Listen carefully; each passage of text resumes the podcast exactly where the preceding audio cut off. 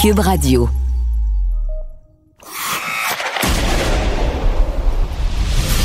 Jean-François Barry. Avantage numérique. Cube Radio. Allô tout le monde, bienvenue à Avantage numérique. Jean-François Barry qui s'installe pour la prochaine heure avec euh, de très belles entrevues. Et euh, je sais, là, on s'inquiète beaucoup de nos jeunes, on s'inquiète euh, d'eux autres pour le sport, particulièrement si c'est des mordus, particulièrement s'ils sont attachés à un sport. Et les experts nous disent toutes la même chose, c'est que présentement, là, si vos jeunes mettent l'effort, s'ils aiment vraiment ça, ben, ils vont être capables de revenir malgré la période de pandémie, malgré la période d'inactivité. Écoutez bien ce que va nous raconter Charles Hamelin dans les prochaines minutes. Vous allez voir que lui, c'est un athlète, puis un vrai. C'est parti. Bienvenue à Avantage numérique. Jean-François Barry. Avantage numérique. Cube, Cube Radio. Ah ben là, je suis content. On va parler avec la locomotive de Sainte-Julie, plusieurs fois médaillé olympique, champion canadien, champion du monde, un de nos grands patineurs et un de nos grands athlètes olympiques, Charles Hamelin, qui est au bout du fil. Salut Charles. Salut, salut, ça va? Ça va bien, toi? Ça va super bien. Je suis, je suis très content de te parler aujourd'hui. Je suis plus confortable que la dernière fois qu'on s'est vu. Je sais pas si tu te souviens, la dernière fois qu'on s'est vu, j'avais tes patins dans les pieds, j'essayais le patinage de Ouais. vitesse. Exact, exact. Ouais. euh, Donc, euh, c'est pas euh, quelqu'un qui ne l'a jamais fait, c'est pas un sport évident avec des longues lames dès, dès les premiers coups de patin. Là. Non, non. Puis euh, écoute, euh, j'avais vraiment tes patins. Ça, ça c'est quelque chose, euh, je vais me souvenir tout le temps. On a la même grandeur de pied, fait que je chaussais les vrais patins de Charles Hamelin. J'étais bien excité. Ouais, non, ça c'est. Il y a- peu de monde qui peut se dire qu'on patine avec les patins. Ouais, c'est ça. Bon, mais là, on n'est pas là pour jaser de tes patins, on n'est pas là pour jaser de mes euh, performances. Euh, je veux savoir comment tu vas, première des choses. Comment ça se passe, le confinement, la quarantaine? Pour toi, est-ce que tu réussis à t'entraîner quand même un peu? Oui, ben en fait, on a réussi. euh, on, on est, réussi- en fait, j'ai réussi à m'entraîner le début à la maison. Je me suis organisé un gym euh, dans mon sol avec euh, mon vélo. Euh, je pouvais m'entraîner de- dehors dans ma cour euh, à, à- en arrière. Donc, euh, j'étais quand même assez autonome de, de ce côté-là. C'était vraiment, vraiment super le fun pour moi de, de pouvoir euh, au moins me challenger à tous les jours euh, chez moi.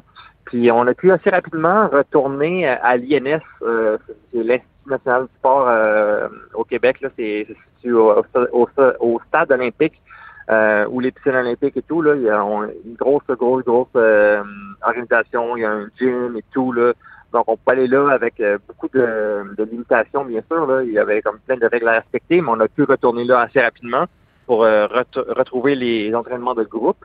Puis par la suite, on tranquillement pas vite, on est retourné sur la glace à Châteauguay. Après ça, on est allé à Laval. Après ça, on est allé à Montréal. Après ça, on est revenu à la maison parce qu'on à cause du reconfinement. Puis on a notre, notre fédération euh, Servir Sport euh, nous a envoyé trois semaines euh, à Halifax pour un camp d'entraînement. Euh, équipe nationale, équipe de développement, on était une trentaine d'a- d'athlètes là, euh, à patiner sur la glace là-bas pendant trois semaines. Puis euh, on est de retour, euh, c'est vendredi passé, puis on est de retour sur la glace à Montréal. Euh, on est le seul groupe d'entraînement qu'on peut toucher sur la glace, là. c'est c'est l'équipe nationale à Maurice Richard, avec encore des règles très strictes à respecter. Puis euh, nous, on, euh, on s'entraîne, on se défonce à chaque jour.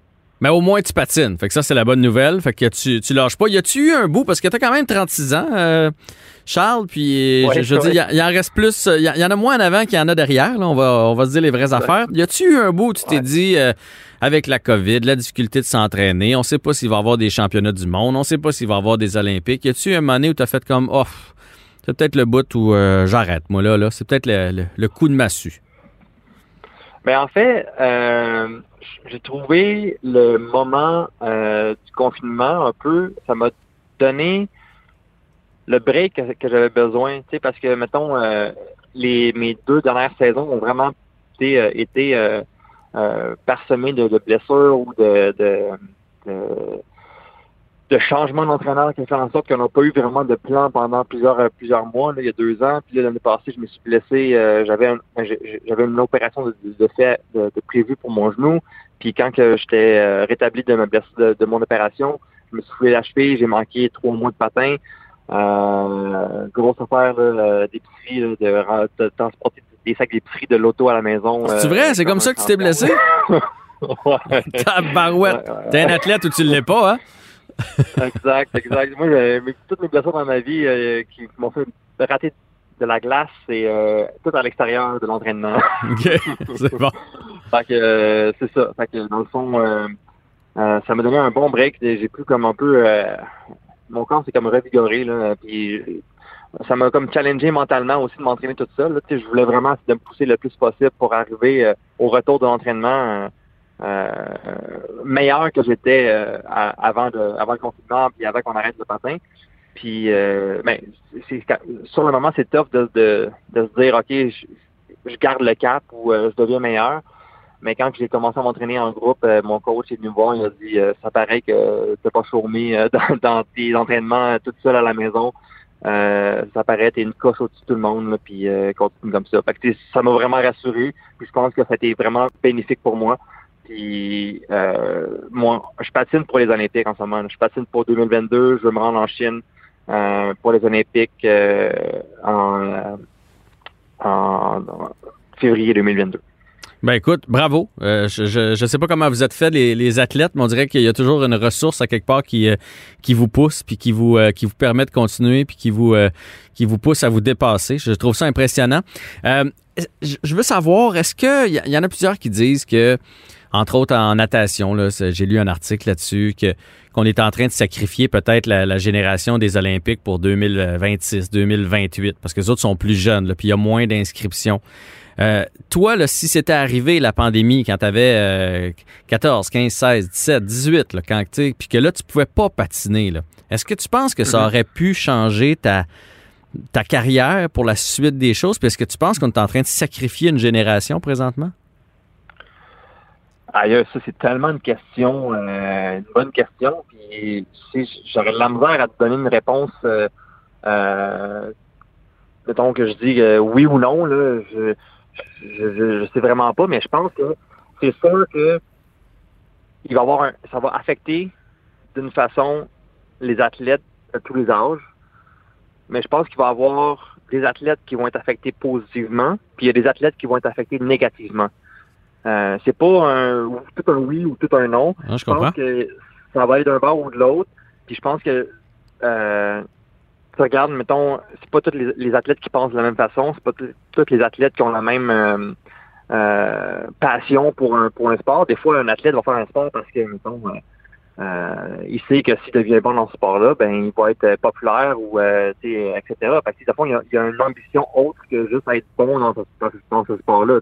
Il veut être bon parce qu'il veut être connu, parce qu'il veut être euh, médiatisé, parce que euh, tandis que les autres, d'autres athlètes qui sont juste passionnés par son par le sport, puis ils vont le faire tout seuls ou en groupe, ou ils vont essayer de se trouver des moyens de s'entraîner euh, que personne n'aurait pu croire possible. Puis finalement, ben c'est eux que ça paye le plus parce qu'ils ont réussi à sortir de la boîte, euh, trouver des, des nouveaux systèmes d'entraînement.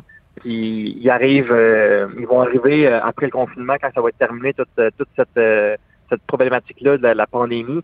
Euh, ils vont arriver plus fort que jamais, puis ça va être euh, des surprises. Là. Tu sais, que tu t'attendais- tu t'attendais pas que cet athlète-là devienne bon, mais dans la pandémie, il est devenu bon à cause de ça.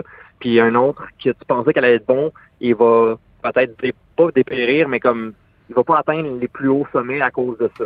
Donc oui, dans un sens, mais non dans l'autre sens. Je sais pas si ça a été clair. Ben, là. écoute, je comprends super bien. Puis la majorité des sportifs ou encore des coachs de sportifs nous disent la, me disent la même chose. C'est, c'est si tu mets les efforts, tu peux sortir de ça grandi, alors que d'autres vont s'écraser pendant la, la pandémie. Fait que t'es, t'es vraiment un athlète dans l'âme. C'est là qu'on le voit. Mais là, je veux parler du rôle de père parce que je te vois beaucoup sur les médias sociaux avec ta jolie Geneviève. Euh, comment ça se passe le rôle de papa?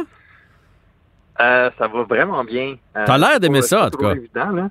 Ben, pour vrai, je triple, là. C'est euh, dès, dès euh, la, la première ride d'auto en revenant de l'hôpital, euh, je, je pleurais de doigts parce que j'avais ma fille dans l'auto, puis je ne revenais pas encore que qu'on était parents, euh, Geneviève puis moi. Euh, puis Violette est vraiment, c'est vraiment une, une petite fille vraiment, vraiment super bonne. là. Tu sais, euh, on a, ça aurait pu être, on aurait pu avoir un, un bébé euh, qui, qui crie tout le temps, qui chante tout le temps, qui pleure Ouais. tout le temps, qui veut pas dormir, mais euh, elle pleure comme un bébé pleure, mais tu à l'occasion, puis c'est pas, euh, c'est jamais, c'est jamais parce que, euh, mettons une crise de, de, de, de vouloir crier ou de vouloir pleurer. C'est vraiment parce que soit qu'elle a faim, soit qu'elle a fait euh, elle a fait un numéro un, un numéro deux, soit qu'elle a envie de dormir ou euh, qu'elle s'est cognée. C'est c'est les quatre raisons pourquoi qu'elle va pleurer. Puis si tu comptes ces besoins-là, après ça, ben c'est des sourires 100% du temps. Fait que c'est- comme, tu sais, c'est vraiment, vraiment, vraiment super le fun. Euh, puis après ça, euh, elle dort super bien. Euh, c'est sûr qu'elle se réveille des fois pendant la nuit. Ben oui, mais ben oui. c'est- Geneviève elle prend, tu sais, c'est Geneviève qui prend la, la plus grosse charge euh, de, de, mettons, de, de couper son sommeil durant la nuit parce que moi je dois dormir pour m'entraîner le matin là, tous les matins de la semaine donc, euh, et le samedi aussi. Donc euh, au moins la majorité des nuits, Violette fait euh, ça comme une grande fille. Puis euh, on réussit à passer à travers euh, chaque journée euh, avec le sourire à la fin de la journée, euh, coucher dans le lit, brûler ben raide, puis euh, hors à la prochaine journée. Ouais, mais c'est ça qui est merveilleux avec les enfants. Tu sais, moi, j'en ai deux qui sont rendus grands, puis honnêtement, euh, quand t'es dedans, des fois, t'as hâte qu'ils fassent leur nuit, puis quand ils sont grands, tu fais « Oh mon Dieu, que je les reprendrais. » Je me lèverais, me semble, à 3 heures du matin, tout seul dans la maison, en bobette, avec ma fille d'un bras, là. Je referais ça. Fait qu'il faut, quand- il faut quand même savourer ces moments-là. Est-ce que c'est justement ce qui t'a donné envie de, de devenir porte-parole de la Fondation euh, Cité de la Santé? Ouais, mais enfin, on a, on a, euh, on s'est rendu compte qu'il y avait, une- qu'il y avait la fondation de la Cité de la Santé quand on est allé euh, à l'hôpital euh, donner naissance, euh, ben, que, j'ai pas donné naissance, mais c'est Diane qui a donné naissance là, Mhm. à Violette. Mais c'est là qu'on qu'on a connu la, la fondation. On savait pas qu'il y avait une fondation. Puis, on a parlé avec les, les gens de la fondation. Puis, il était, euh, il y avait pas de porte-parole, rien. Puis, tu sais, il est comme euh, un peu. euh, je dirais derrière d'autres fondations, dans le sens qu'il y a moins de d'opportunités de, de- d'être médiatisé euh, euh, partout à travers le, le, le, ben, le Québec. Là. Ouais. Puis on leur a proposé, euh, on a trippé notre expérience là-bas, puis on était comme on est prêt là à, à vous aider puis euh, embarquer dans, dans vos projets et tout. Puis là, ben leur mâchoire a tombé par terre, ils ont fait comme euh, oui. Eh oui, il devait être content, c'est sûr. Voyons donc. Hey. Exact. Puis euh, ben on est embarqué avec eux autres. On a fait l'annonce euh, hier. Hier? Ouais, cette semaine, là, on a fait l'annonce officielle. euh, on, on était des ambassadeurs euh, euh, de la fondation euh, du C3S. Ben écoute, bravo pour ton implication. Euh, moi, je suis porte-parole de la Fondation de l'hôpital Pierre Boucher, puis surtout cette année, ils cherchent, euh, ils cherchent des sous, ils cherchent des façons de faire des, des levées de fonds. D'avoir un porte-parole comme toi, c'est un cadeau du ciel euh, pour eux autres. Puis il faut en être fier de nos hôpitaux. Souvent, on chiale contre nos hôpitaux, mais tu sais, on, on est fier de nos églises, on est fier de nos écoles dans notre quartier. Mais l'hôpital fait aussi partie de notre quartier. Fait qu'il faut, il faut en être fier. Puis il faut donner du temps, puis donner de l'argent. Fait que bravo pour ton implication, bravo pour ta carrière, ta façon de penser. Et je te laisse aller rejoindre justement ta petite famille. Ben hey, merci beaucoup. C'était vraiment cool de te parler. Puis euh, euh, tu me rappelles quand tu veux, on va ça. Ouais, ben en fait, c'est toi. Rappelle-moi, à l'approche des Olympiques, j'irai dépac- dépacter ton épicerie pour être sûr qu'il t'arrive rien. C'est bon. Puis euh, John a dit un gros salut. Ah, ben, tu la salueras pour moi aussi.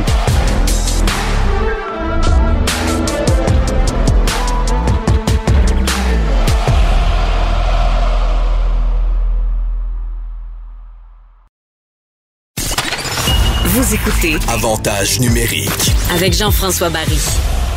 Ah ben, cette semaine, une légende nous a quitté, les- l'icône euh, du soccer. euh, c'est la planète tout entière qui a vibré cette journée-là, particulièrement évidemment du côté de l'Argentine. Et je parle bien sûr du décès du célèbre numéro 10, Diego Maradona. On va en parler avec Arcadio Marcusi, qui est responsable des relations médias de l'Impact de Montréal. Salut Arcadio.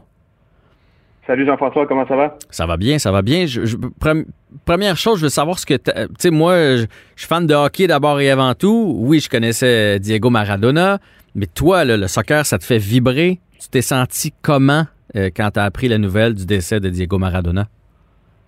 Ça a été, euh, ça a été un choc euh, total. Je l'ai souvent dit et, et par le passé, même quand j'étais bon du côté des médias, j'ai, eu l'occasion d'écrire quelques fois par rapport à Diego Maradona. La dernière fois que je l'ai fait, c'était quand j'étais en Russie euh, lors de la dernière Coupe du Monde et évidemment Diego Maradona avait défrayé les, manchettes euh, parce que bon, il était là évidemment comme spectateur, mais sa présence avait été fort remarquée. Euh, pour, pour euh, le meilleur et pour le pire. Hein. Il Mhm. avait reçu beaucoup de critiques aussi. Et, et j'avais écrit que euh, Diego Maradona, c'est peut-être la seule personne qui, que je connais pas, que j'ai jamais rencontré malheureusement, euh, qui fait pas partie de ma famille ou de, de, de mon entourage, mais que, qui, que j'ai l'impression que c'est quelqu'un de la famille. Tu sais, quand, quand il va bien, on est content pour lui, euh, on, on se réjouit. Quand, quand il allait mal, quand il avait des périodes plus sombres, euh, on, on s'en faisait comme si c'était vraiment euh, quelqu'un de proche. Et, et c'était c'est un sentiment qui est partagé par des millions d'Argentins également. Et, et quand, quand on a appris la nouvelle ou quand j'ai appris la nouvelle euh, mardi, ben c'était comme si euh, voilà, on venait d'apprendre la, la mort d'un proche. Et, euh, et, ça, ça fait mal, ça fait mal. Euh, je je m'y attendais, je m'attendais à ce que ce soit difficile. Évidemment, Diego, euh, sa santé était fragile, on le savait. Là, il y a eu quelques épisodes où on a eu peur de le perdre dans, dans les dans les 20 dernières années, je te dirais, c'est arrivé quelques fois. Ouais. Et, et bon, on s'en doutait, mais en même temps, on voulait pas, euh, on voulait, on était un petit peu dans le déni, on voulait pas le voir.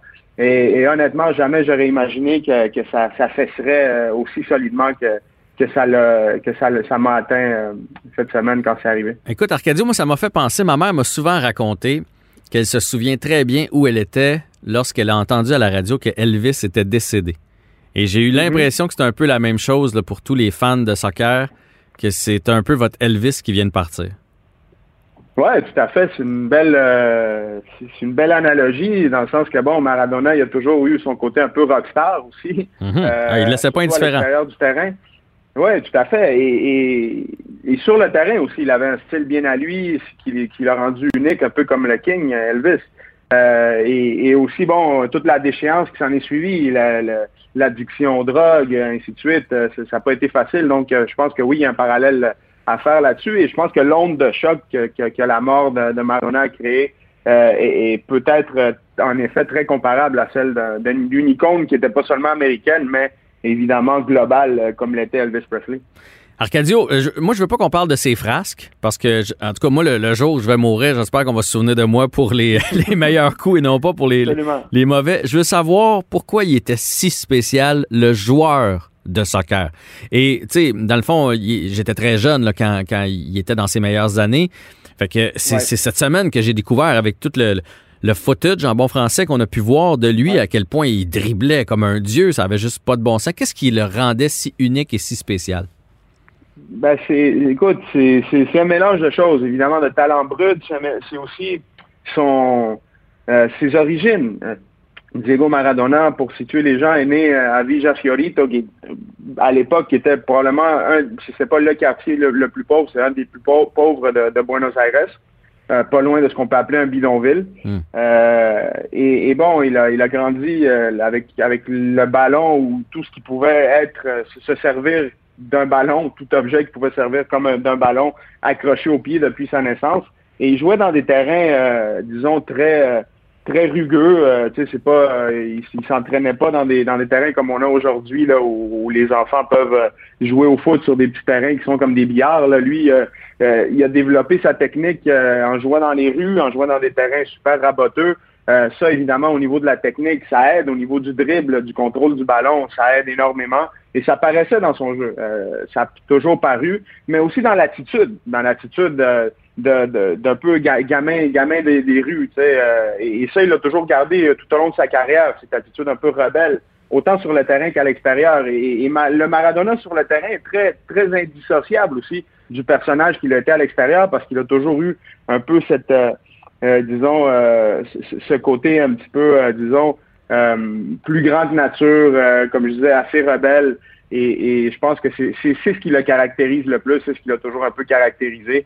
Et, et c'est ce qui, disons, soulève euh, toute l'admiration qu'il a soulevée tout au long de sa carrière et, et dont on a pu mesurer toute l'ampleur euh, depuis son décès. Est-ce que c'est le plus grand? Tu sais, je sais qu'il y, a- il y a eu Pelé aussi. Euh, présentement, on parle Ouais. de Messi, on parle de, de Ronaldo. Est-ce que, est-ce que Diego Maradona, pour toi, c'est le plus grand de tous les temps? c'est c'est difficile à dire. Tu moi, j'aime pas beaucoup ces débats-là parce que on, c'est, je comprends le, le- l'espèce de, on, on a envie de, de mettre quelqu'un sur le podium et, et de, de mesurer tout ça, et c'est tout à fait normal. Mais en même temps, je pense qu'il y a, il y a des époques qui se comparent pas. euh, il y a aussi des, euh, la grandeur du personnage aussi qui transcende le terrain. Je pense que Maradona, c'est possiblement le plus grand personnage du football. Hmm, bien dit, ça. Ça, je pense que oui. Ça, je pense que oui.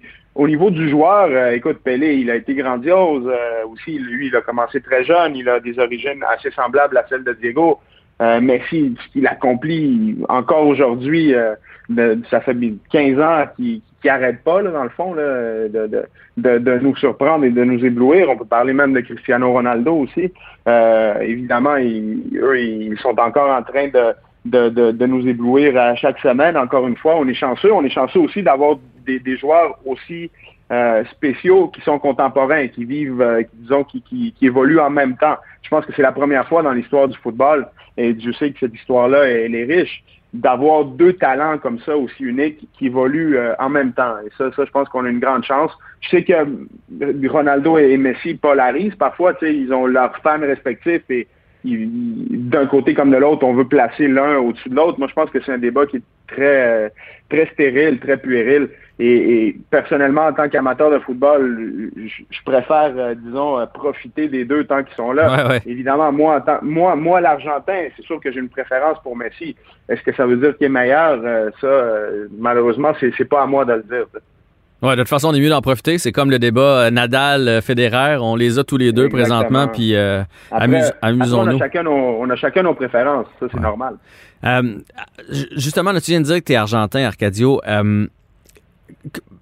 essaie de nous expliquer la ferveur. Tu sais, j'ai vu là, les images, les, les, hommages, les émeutes même en Argentine, euh, à quel point le, soccer, c'est dans vos tripes, première des choses. J'ai essayé de comparer ça, mettons, avec quelqu'un au Canada. Je me suis dit, mettons, notre sport national, c'est le hockey. Mettons, si Gretzky mourait, tu sais, on serait sous le choc, mais je pense pas, je pense pas que ça ferait ça. Comment ça se fait que c'est, que c'est si gros là-bas?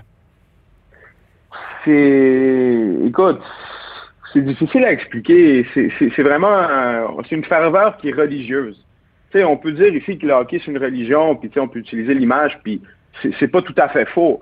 Mais jamais ça atteint les niveaux que ça peut atteindre euh, par rapport au soccer à, l'international. C'est sûr que ça joue beaucoup aussi sur la, la, la nature de chaque peuple. On, on est, c'est sûr qu'il y a des peuples qui sont plus euh, plus bouillants que d'autres. Ici, on est plus tranquille. Au Canada, on est, euh, au niveau émotionnel, on s'embrasse pas pour des choses comme ça. Euh, mais, euh, mais une icône comme Maradona, hier j'en parlais, je veux, veux pas me répéter en long et en large, mais j'ai fait un peu le lien entre ce que Maurice Richard a été pour le peuple québécois.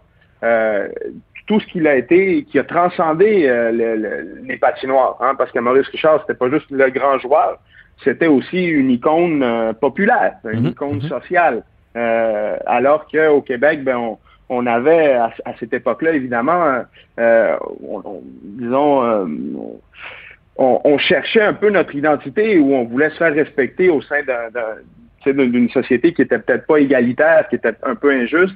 Et, Maurice est devenu un peu le, porte-étendard de ça. Maradona a fait ça pour les Argentins à une époque milieu, début, milieu des années 80 où l'Argentine sortait d'une dictature militaire euh, très, très dure euh, et, disons, euh, cruelle.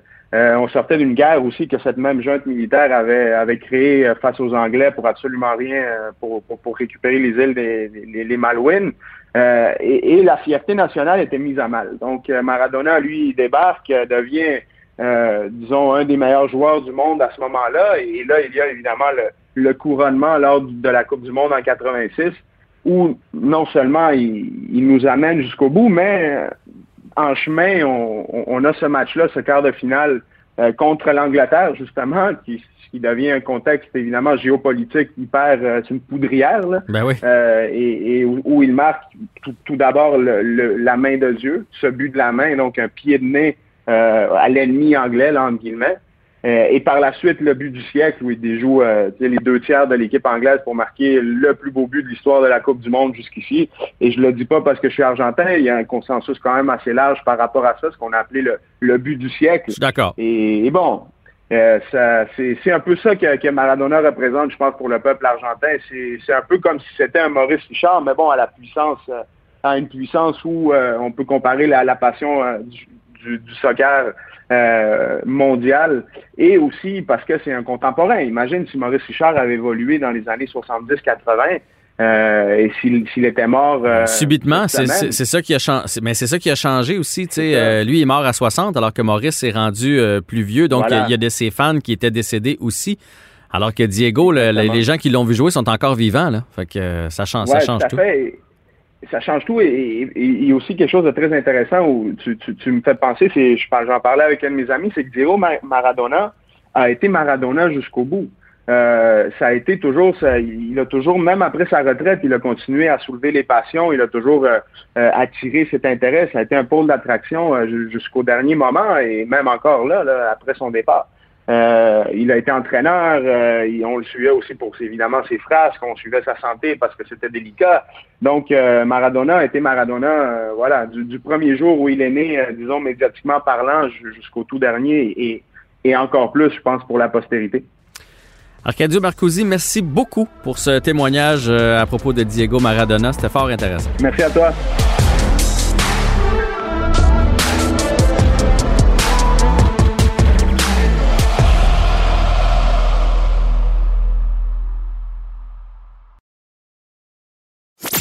Avec Jean-François Barry, on a toujours l'impression d'être en série. Vous écoutez Avantage numérique avec Jean-François Barry. On va maintenant parler chasse parce qu'il reste encore euh, de la chasse à faire, mais aussi motoneige et on sait à quel point c'est une grande industrie au Québec. Avec Julien Cabana, chroniqueur chasse et pêche euh, plein air au Journal de Québec et Journal de Montréal. Bonjour, Monsieur Cabana. Bonjour à vous. Comment allez-vous? Ah, ça va comme un vieux qui se berce tranquillement en disant que la saison achève. Mais il y en a une nouvelle qui s'en vient avec la neige, celle de motoneige. Alors, je suis un petit peu, comme on pourrait dire, entre deux chaises, mais j'ai fait quand même une belle saison de chasse. Et là, je m'apprête à faire, à mon avis, une belle saison de motoneige aussi. Bien, c'est ça. La chasse a été bonne euh, cette année, de façon générale. Vous, vous en côtoyez beaucoup des chasseurs? Oui, écoutez, la chasse a été bonne, oui, à certains niveaux. Par contre, je dirais que au, tôt en saison, il faisait très chaud, comme vous le savez, en septembre, ces choses-là. Donc, comme il faisait très beau, très chaud, ça a été plus compliqué un petit peu parce que ces animaux-là ne bougent pas nécessairement comme l'orignal. C'est pas un animal de chaleur, c'est un animal de froid. Donc, quand il fait trop chaud, il ne bouge pas beaucoup. Après ça, quand la saison des amours est arrivée, c'est là que les chasseurs ont eu vraiment, ont vraiment commencé. Septembre, octobre, là, et même novembre, à certains endroits, ça a été super pour l'orignal. Le chevreuil, lui, il a été un petit peu timide pendant un bout de temps. Mais au début, ça a bien été, parce qu'il s'est devenu un petit peu plus timide, mais là, il a redonné le grand coup. Donc, moi, je pense que oui, on a vécu au niveau des gros gibiers au Québec une belle saison de chasse. Puis là, il reste-tu la chasse au petit gibier? C'est encore ouvert, oui. ça? Oui, c'est jusqu'au mois de mars prochain. Ça, ça dure euh, une partie de l'hiver, ces choses-là. Ça fait que c'est, la, moi, c'est la chasse que j'aime bien faire. Hein. On s'en va, on se promène, on, voit des lièvres, on voit des perdrix. C'est une chasse qui est simple, qui est facile. C'est moins, il y a moins, n'est-ce pas, le, petit côté compétition macho qu'on a dans l'orignal. Mm-hmm. Le chevreuil, vous savez, j'ai tué le plus gros, j'ai tué le plus gros. Moi, j'aime mieux faire le petit gibier pour ça. C'est une chasse que j'aime beaucoup. Et là, il y a des gens, oui, puis vous savez qu'il y a des gens qui la pratiquent de façon assidue, là, au début de l'hiver, comme ça. Janvier, février, mars, les gens vont tendre des collets à lièvre, ils vont aller à la chasse à perdrix. Vraiment, ça bouge beaucoup, là. Euh, je, voulais, euh, vous, là, vous, vous, chassez. Donc, à chaque année, j'imagine, vous tuez. Vous êtes un expert. Vous réussissez euh, votre, votre chasse. Cette année, j'ai été chanceux à l'Orignal. Au Chevreuil, j'ai été chanceux à l'île d'Anticosti, quoique c'était très difficile cette année dans la période où je suis allé, mais moi, j'ai été chanceux. Mais c'est pas toujours évident. Vous savez, on a beau connaître ça. Tout, quand le gibier ne coopère pas, s'il bouge pas ou quoi que ce soit, s'il fait des grands vents, s'il y a beaucoup de pluie, euh, des choses comme ça, il y a beaucoup d'éléments naturels mhm. qu'on ne contrôle pas et qui influencent le comportement de l'animal. Mais comme présentement au Québec, on n'a jamais eu autant de population d'orignaux, de chevreuils. Il y en a beaucoup, beaucoup plus que même quand j'ai commencé dans le métier. Ah ouais, Alors hein? là, je me dis, c'est plus facile d'être chanceux, disons. En moyenne, les gens récoltent beaucoup plus de rignaux et de chevreuils que, moi, je dirais peut-être 20 ans en arrière. Oui, mais il y en a tellement qu'on ne sait plus quoi faire avec euh, les chevreuils là, dans, le, dans le parc à, Longueuil. Vous pensez quoi d'ailleurs de ça, vous? Parce que, je, moi, j'ai vu là, cette semaine, c'est 54 000 chevreuils, serres de Virginie qui sont abattus chaque année au Québec. Puis là, là, je sais pas pourquoi, mais on a décidé que ces 15-là qu'on voulait abattre à Longueuil étaient plus précieux que les autres. Bah, écoutez, ça, c'est une réaction probablement de gens qui qui comprennent pas vraiment le but de la démarche de la mairesse de Longueuil. On veut protéger des choses. Je peux vous dire que dans le passé, euh, dans le fleuve Saint-Laurent, ici, il y a une île où on accueille des visiteurs, ces choses-là. Il y a une piste d'atterrissage. Il y avait des chevreuils sur l'île. Étant donné qu'il a failli avoir deux, trois accidents avec des avions qui atterrissaient, on a carrément éliminé la population de chevreuils de l'île. C'était nécessaire de le faire. Il fallait le faire. Il y avait peut-être 25-30 chevreuils à ce moment-là.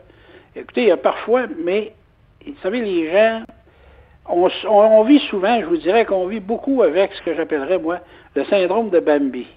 À partir du moment où Walt Disney a fait parler des animaux, Hmm. a fait parler entre autres un beau petit Bambi, là, il y a des gens qui commencent à penser que ces animaux-là, ils ont des sentiments, ils ont ci, ils ont ça. C'est un animal. Lui, il se nourrit, il se promène, lui, il réalise pas, là, vous savez. Et là, d'après ce que j'ai compris du débat, c'est que ces animaux-là étaient rendus tellement nombreux qu'ils faisaient des dégâts Oui. dans le parc. C'est ça qui arrivait. Ben, il y en a, il y en a un même cette semaine là, qui s'est fait frapper par une voiture. Ça, ça, Ça, c'est- pas mal moins gracieux comme mort que euthanasié puis euh, remis à des, des banques alimentaires. là. Écoutez, c'est ça qui aurait pu être fait, justement, euthanasier, remis à des banques alimentaires. Parlez-en aux gens ici dans la région de Portneuf qui ont des headsets qui se font manger chaque année par des chevreuils qui arrivent en arrière de la maison qui bouffent la headset. Les fleurs, n'importe quoi. Les gens, le chevreuil, lui, il vit bien à côté de l'homme. C'est un, animal qui est nerveux, oui, mais il vit bien en compagnie de l'homme. Là, on l'a vu d'ailleurs. Puis je pense que là-bas, à Longueuil, on a créé une espèce de monstre avec euh, le projet de la mairesse, pauvre madame, qui a même eu des menaces. Ça, c'est, vous savez, euh, aller jusque-là, c'est grave, là. D'aller jusqu'à ce niveau-là pour défendre 15 chevreuils. faut ramener les choses où elles doivent être. Mais là, On aurait pu en disposer, comme vous avez dit, et remettre ça aux banques alimentaires. D'ailleurs, avant qu'on continue, Mhm. a- il existe, un, il existe un mouvement qui s'appelle chasseurs généreux. Quand on récolte une bête à la chasse et on la met dans la boucherie, de nombreuses boucheries au Québec participent à ce programme-là, c'est que on redonne, comme moi, j'arrive, exemple, j'ai un orignal, OK? Alors, je dis au boucher, tu prends 20 livres de viande, tu le mets dans la banque de chasseurs généreux. Ça, c'est remis aux banques alimentaires qui est redistribué après ça aux gens dans les communautés qui sont dans le besoin. Pourquoi qu'on n'aurait pas profité de ça pour utiliser ces bêtes-là là-bas pour le faire? C'est ça qui, qui est... Ah ben moi je, moi je suis tellement d'accord avec vous parce qu'en plus de ça, il n'y a rien parce que là on parle beaucoup du stress des animaux, de les changer comme ça d'endroit puis qu'il y a des chances qu'ils meurent quand même. Mais s'ils meurent Oui. naturellement, la viande va pas se retrouver pour les plus démunis là. Ah, il- non, le, le cerf va être mort pour rien. C'est ça. Puis quand on parle de stress, là, vous avez parfaitement raison. Je peux vous dire que il y a peut-être 25 ans en arrière, le MAPAC avait décidé que toutes les personnes qui avaient des chevreuils en captivité dans des enclos, n'importe quoi, devaient les marquer comme on marque les animaux de boucherie. Bon. Là, ils ont commencé à faire ça. Mais savez-vous ce qui arrivait? 85% des chevreuils mouraient de stress. Hmm. Parce que quand ils étaient pris là, dans l'enclos où ils les amenaient pour les marquer, tout ça, il y a des animaux qui tombaient là, raides morts, là, par le stress. Fait que vous avez parfaitement raison que là, j'ai bien confiance aux gens qui ont été engagés. Écoutez, je ne doute pas de leur professionnalisme, là, mais je leur souhaite bonne chance parce que c'est des animaux qui sont très stressés Ouais. et qui n'aiment pas la manipulation. Ouais, qui, sûr. qui peuvent faire des infarctus par eux, par eux autres mêmes euh, par Oh, stress. oui, oui, Puis c'est un, je trouve ça un peu hypocrite parce que dans le fond, on en mange toute de la viande, on est prêt à prendre les chevreuils, à les remettre dans la nature, puis si l'année prochaine les chasseurs les tuent, ça c'est correct. Mais si, Ben, écoutez, c'est ça. Puis il y a même une campagne qui se fait présentement par certains restaurateurs pour offrir du gibier sur les tables des restaurants de Québec, de Montréal, de partout au Québec. Fait qu'il faut croire que le gibier, c'est bon, alors. Que voulez-vous? Moi, je trouve ça, je trouve qu'on aurait pu s'en servir à une, très belle, on aurait pu avoir une très belle fin pour ces animaux-là. Mm. Et les rendre la fin plus noble, si on peut dire, en les redonnant dans des banques ou à des gens qui en ont besoin, parce qu'il y a des gens qui en ont besoin. Ouais. Monsieur Cabana, là, changeons de sujet, allons-y avec la motoneige parce que cette semaine, vous avez euh, signé un article dans le journal justement là-dessus sur qu'est-ce qu'on va avoir le droit de faire, pas le droit de faire. C'est ce qui m'a donné envie de vous jaser pour euh, mon émission Avantage numérique. Euh, est-ce que vous avez peur, ma, ma première question, avez-vous peur que la motoneige devienne un peu la moto et le bateau de cet été, c'est-à-dire que tout le monde se pitche là-dessus, euh, qu'on en manque, mais aussi, euh, je veux dire, ça va vite les motoneiges, puis qu'il y ait des accidents de motoneige, parce qu'il y a eu beaucoup de- d'accidents de, bateaux puis de noyades cet été. Écoutez, moi, je vais vous dire que je vous avoue franchement que oui, j'ai une crainte parce qu'il y a au moins un 15 à 20% de ce que j'appelle de nouveaux motoneigistes. C'est des gens qui ont acheté des motoneiges et qui n'ont peut-être pas la connaissance complète de comment ça se passe, comment faut rouler, comment faut se comporter avec une motoneige, tout ça. Là. Fait Il y a des gens un peu qui vont partir dans l'inconnu avec ça. Vous savez, c'est pas parce qu'on s'achète une motoneige tous les deux et qu'on fait 100 mètres assis sur la motoneige, hop, on est motoneigistes, regardons ça, on est motoneigistes. Non, non, c'est pas comme ça. Là. Vous savez, une motoneige, ça a des comportements prévisibles, d'autres imprévisibles. Si on prend une bosse dans un sentier, si on arrive dans une courbe, il y a de la glace, qu'est-ce qu'on fait là, pour contrôler la machine? C'est tout ça. Là. Et comme les gens ne sont pas, pensent qu'il y a des gens qui ne sont pas conscients de ce que vous venez de dire, c'est que ça roule vite.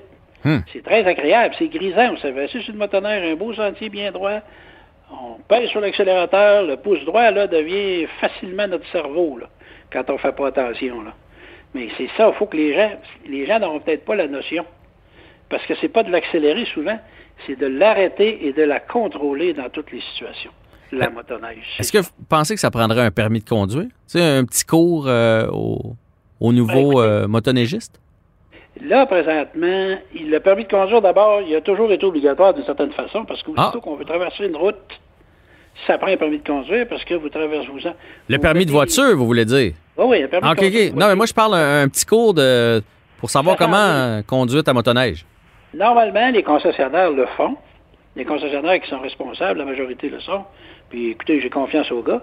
Et puis là, il s'en vient dans la loi des mesures, comme dans le cas de la location, on va être obligé de suivre un cours. Dans le cas du guidage, on va être obligé de suivre un cours. Là, présentement, il y a ce que j'appellerais, j'ai écrit là-dessus, ça va sortir dans le cahier le 5 décembre de motoneige dans le journal, c'est le guide du nouveau motoneigiste. La Fédération des clubs de motoneigistes du Québec a créé un guide qui va être disponible pour, justement pour ça, pour aider les gens à comprendre comment ça fonctionne, euh, qu'est-ce qui se passe, euh, pas aller sur l'eau, pourquoi, les lois, les, les- les- tout ce qui tourne autour du monde de la motoneige. C'est ça que les nouveaux motoneigistes n'ont pas.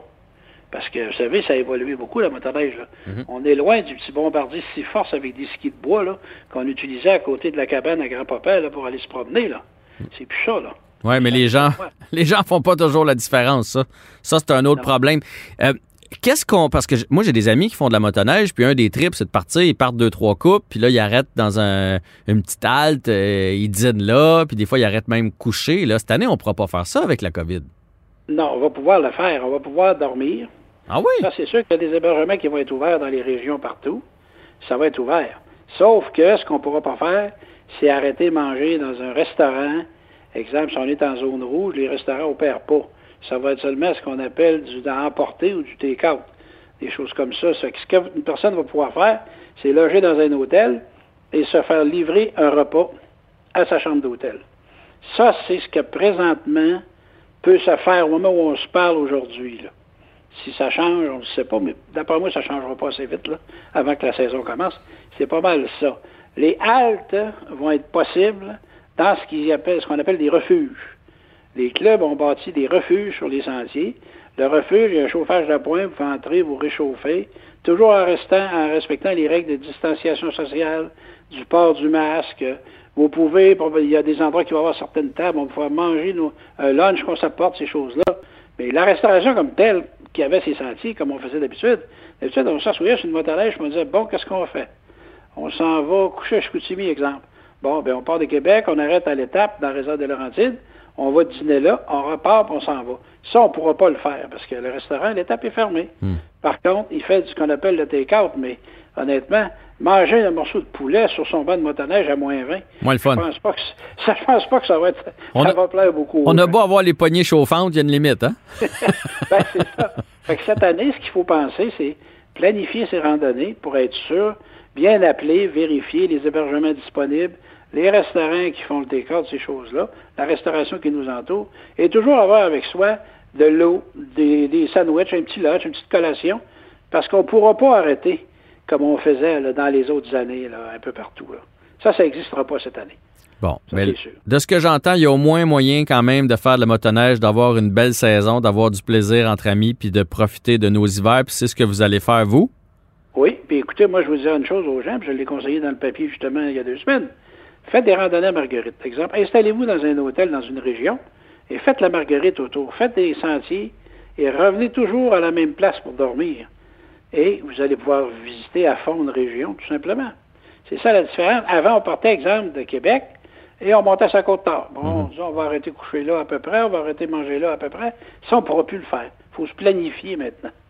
Mais ça ne nous empêchera pas de rouler, puis le réseau de 33 000 km de sentiers va être prêt aussitôt que la neige va arriver, que les clubs vont pouvoir le faire. Tout va être opérationnel. C'est des sages paroles, ça, M. Cabana. Merci pour le temps aujourd'hui. Bonne saison de motoneige, puis on espère que tout va bien se passer, que tout le monde soit en sécurité.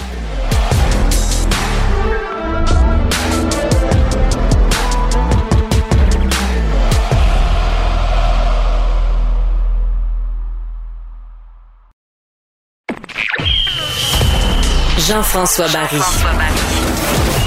Avantage numérique. Cube Radio.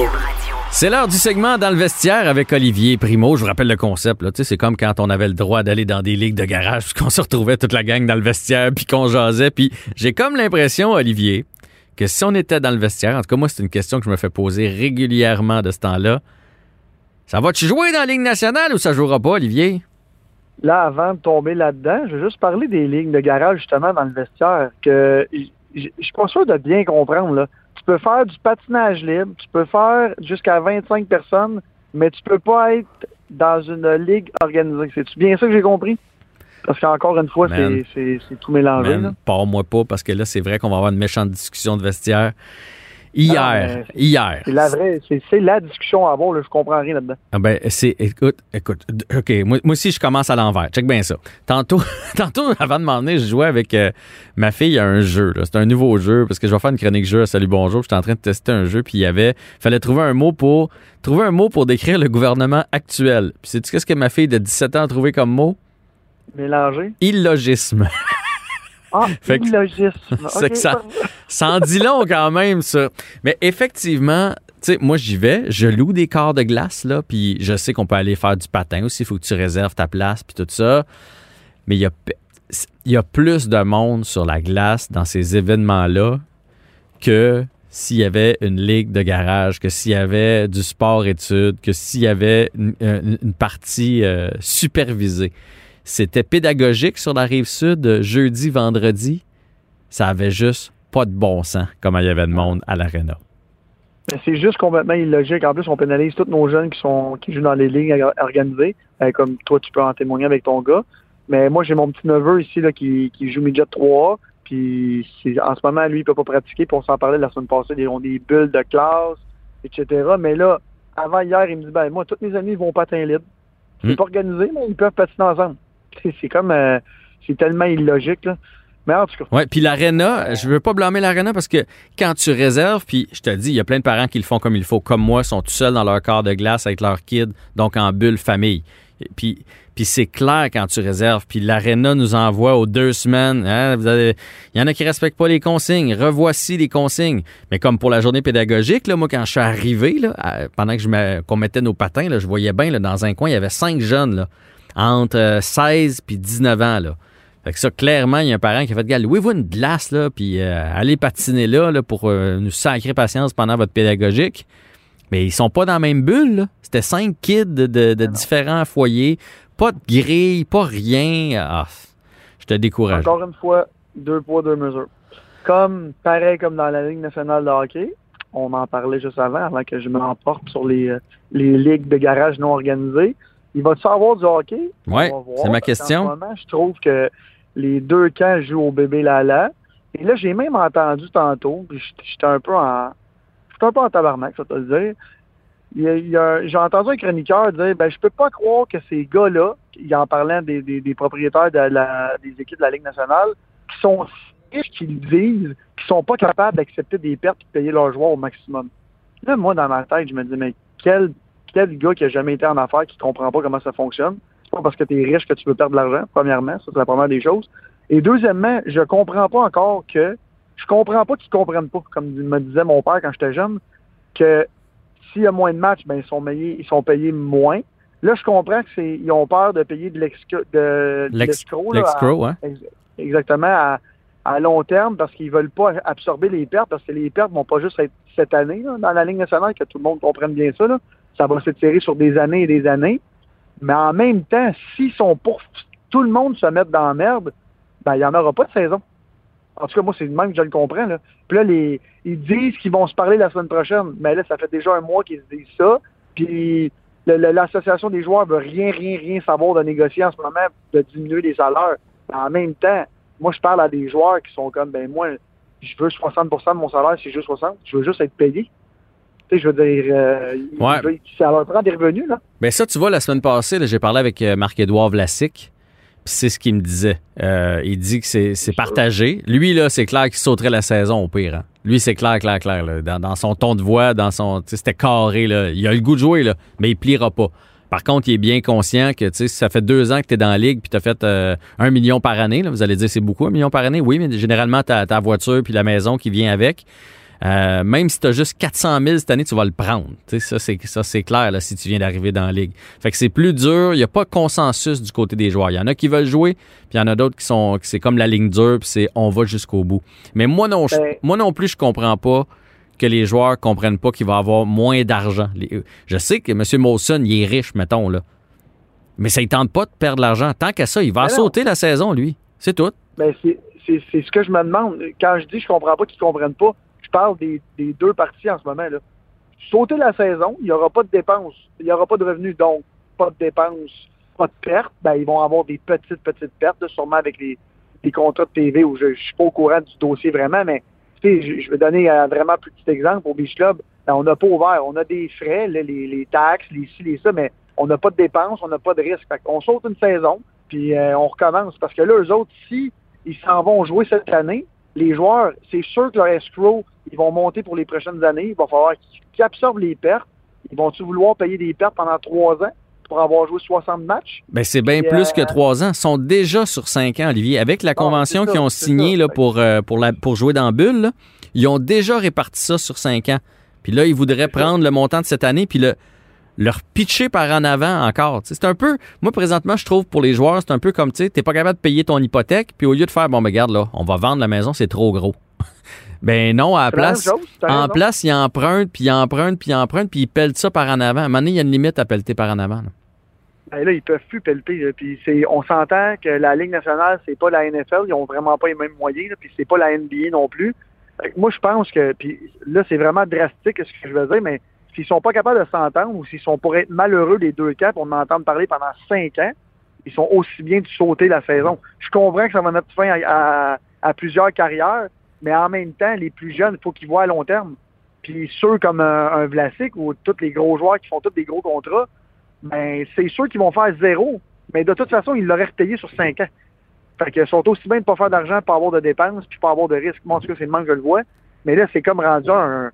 On dirait que ils veulent pas nous le dire, le public, qui, qui sont pas capables de s'entendre, qui aura peut-être pas de saison à cause de ça. Parce que c'est drôle, dans la MLB, ils se sont entendus. Pourquoi? Parce que le deal est vraiment, vraiment plus facile. Il n'y aura pas d'escroc. Euh, il y a de la plus grosse argent qui se brasse là-bas. Les propriétaires ont pris une grosse, grosse partie. Et les joueurs aussi, mais les joueurs, les joueurs gagnent pas un million dans la MLB, c'est ça le problème. Mais tu sais, euh, ben, ouais, c'est ça. Parce que tu sais, il y avait, je sais pas si tu as vu sur Victor Mété, mettons, là, qui fait un million par année, là. Cette année, il va y rester 150 000 avec ce que les ben, propriétaires. Tu sais, une fois que tu vas payer euh, la diminution de salaire, l'escrow, son agent, l'impôt, il va y rester 150 000. C'est toujours bien 150 000, là. Mais, mais fait que, effectivement, c'est un problème qu'il n'y a pas dans les autres sports parce que tout le monde fait, euh, tout le monde fait plus d'argent. Mais, mais moi, là, moi, il y a deux points que je vois là-dedans. Je suis d'accord avec les joueurs dans le sens où tu signes un contrat, tu signes un contrat. Tu sais, euh, a signé un contrat ici, il a été sous-payé pendant un bout de temps parce que euh, finalement, il a produit plus qu'on pensait. Il, a respecté son contrat jusqu'au bout. Fine. Fait que ça, effectivement, j'aimerais que les propriétaires respectent si ont signé. Là, je ne suis pas au courant de tout ce qu'il y a dans le contrat. Je ne l'ai pas vu le contrat. D'un autre côté, euh, j'aimerais ça que les joueurs comprennent que c'est eux qui ont voulu ça. Ils ont voulu un partage des revenus. Puis ça faisait leur affaire tout le temps. C'est eux autres qui ont dit à la Ligue, regardez bien là, on va y aller 50-50. Quand vous faites du profit, on fait du profit. Puis quand vous en faites pas, on n'en fait pas. En se disant, ils font toujours du profit de toute façon. Mais ils n'avaient pas vu venir la pandémie.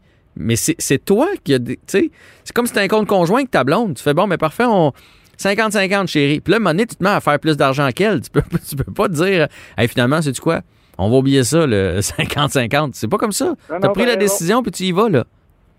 Tu as raison, mais en même temps, comme tu as dit, il n'avait pas signé pour une pandémie mondiale. Ça, c'est la première des choses.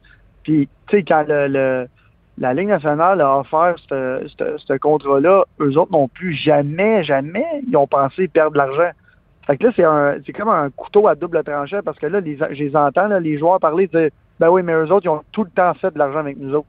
Je comprends, mais en même temps, sans, sans toute cette organisation-là, les gars n'ont pas de salaire.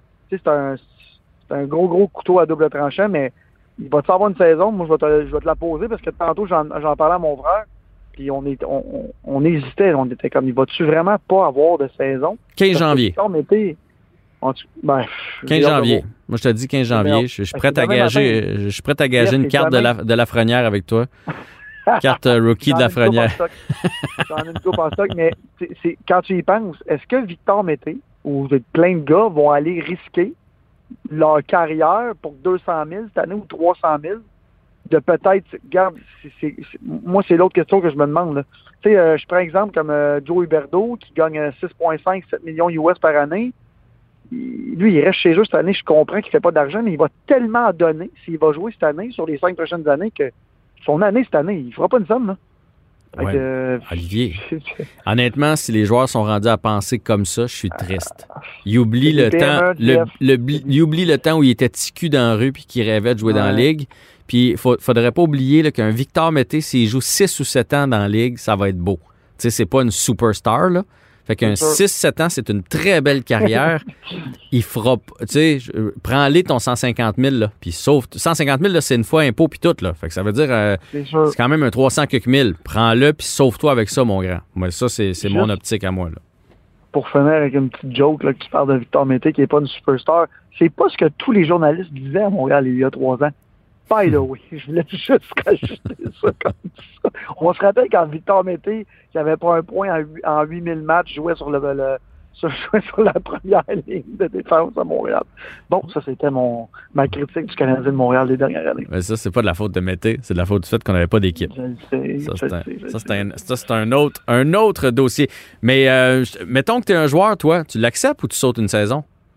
Ça dépend de combien que je gagne. mettons, que tu mettons que tu es dans le milieu. Tu gagnes 4,5 euh, par année, puis tu as à peu près 10 euh, ans de carrière totale, puis là, tu es rendu dans le milieu, tu as 50 fait. Moi, j'y vais euh, à 100% s'il me reste en bas de 2 ans de contrat. Parce qu'il faut que j'aille jouer du bon hockey. Sinon, j'y pense deux fois. Puis je pense que les gars, ils pensent tout comme ça. Mais puis, puis une coupe, si tu joues 10 ans dans la ligue, tu as 10 chances seulement de gagner la Coupe Stanley. Tu es prêt à en laisser passer une? Tu vas regretter ça en tabarouette rendu à 65 ans, à mon avis, mais, mais peut-être que, peut-être que je suis trop euh, un fan puis que je comprends mal la réalité des joueurs de hockey. Mais je vais te dire de quoi, puis ça va être vraiment triste ce que je veux dire. Je pense que maintenant, la Coupe Stanley n'est pas le, le, le, oui, c'est le Saint Graal, mais je pense pas que c'est le Saint Graal pour tous les joueurs. Oui, tout le monde veut la gagner. Si tu as l'occasion, tu veux la gagner. Mais tu sais, quand tu signes 50 millions, là, tu l'as déjà gagné ton, ton, ton, ta Coupe Stanley. Fait que je pense que c'est un peu rendu comme ça. dans le temps, les gars, ils se battaient pour 100 euh, 000 par année. Puis ils voulaient la gagner parce que c'était ça. Mais là, à Star, c'est l'argent. Hein. L'argent ne change pas le monde, sauf que. Ben, c'est triste ce que tu dis là, mais le, pire, c'est que je pense que tu as raison. c'est pour ça aussi qu'il y a des, équipes qui réussissent à la gagner, puis d'autres non. Parce qu'il y, y, en a pour qui ça veut encore dire quelque chose, ça rentre jusqu'au bout. T'as raison. Ah, sur ces belles paroles, euh, c'est le temps de sortir du vestiaire et d'aller rejoindre nos femmes, Olivier. On s'en parle la semaine prochaine. Salut.